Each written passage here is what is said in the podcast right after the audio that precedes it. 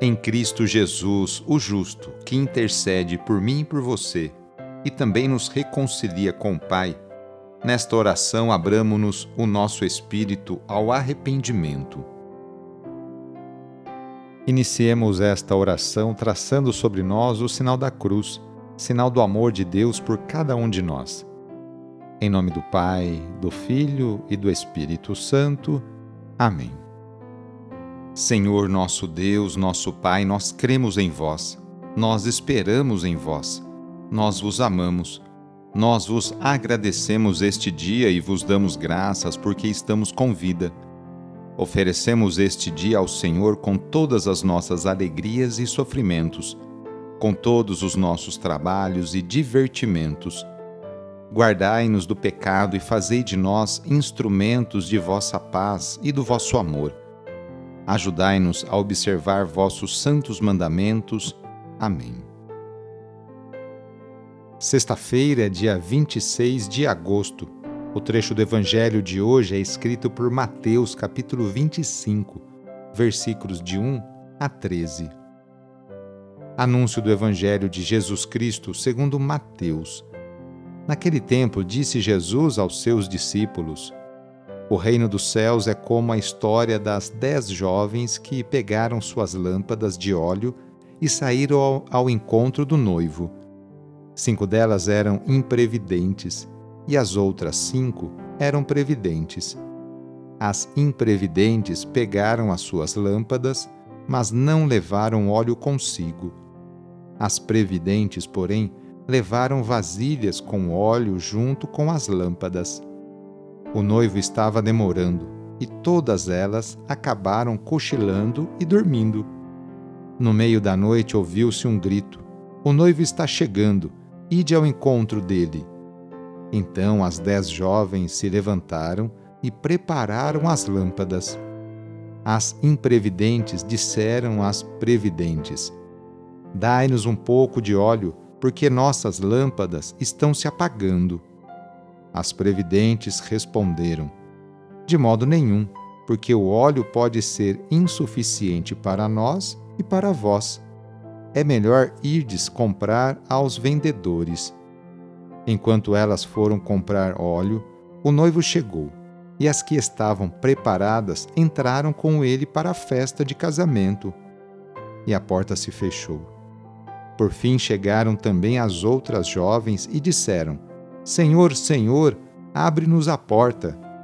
Ele, porém, respondeu: Em verdade eu vos digo, não vos conheço.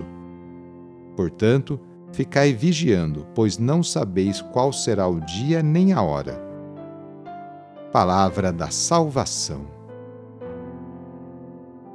As virgens da parábola do Evangelho de hoje nos lembram que precisamos vigiar sempre para viver o presente mas sem perder de vista o horizonte da esperança. O grito no meio da noite tem a ver com as surpresas da vida. A vida sempre nos surpreende.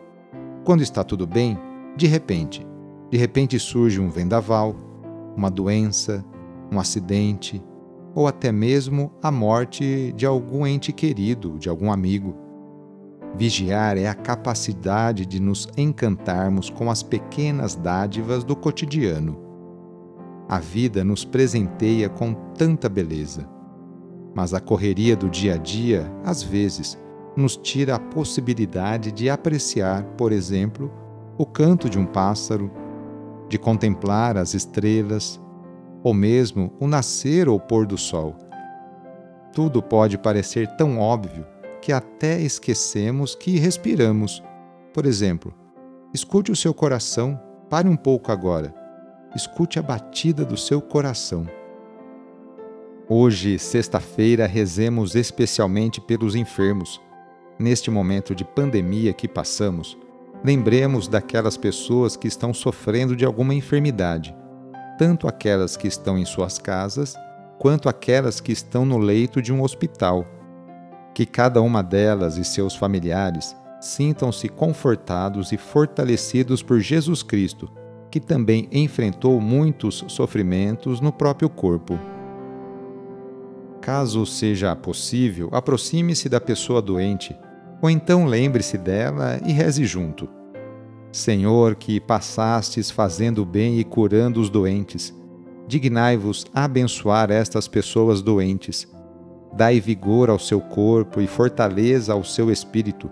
Dai-lhe paciência nos sofrimentos e fazei que recupere a saúde, de modo que, reintegrado na convivência da família, possam bendizer-vos com renovada alegria.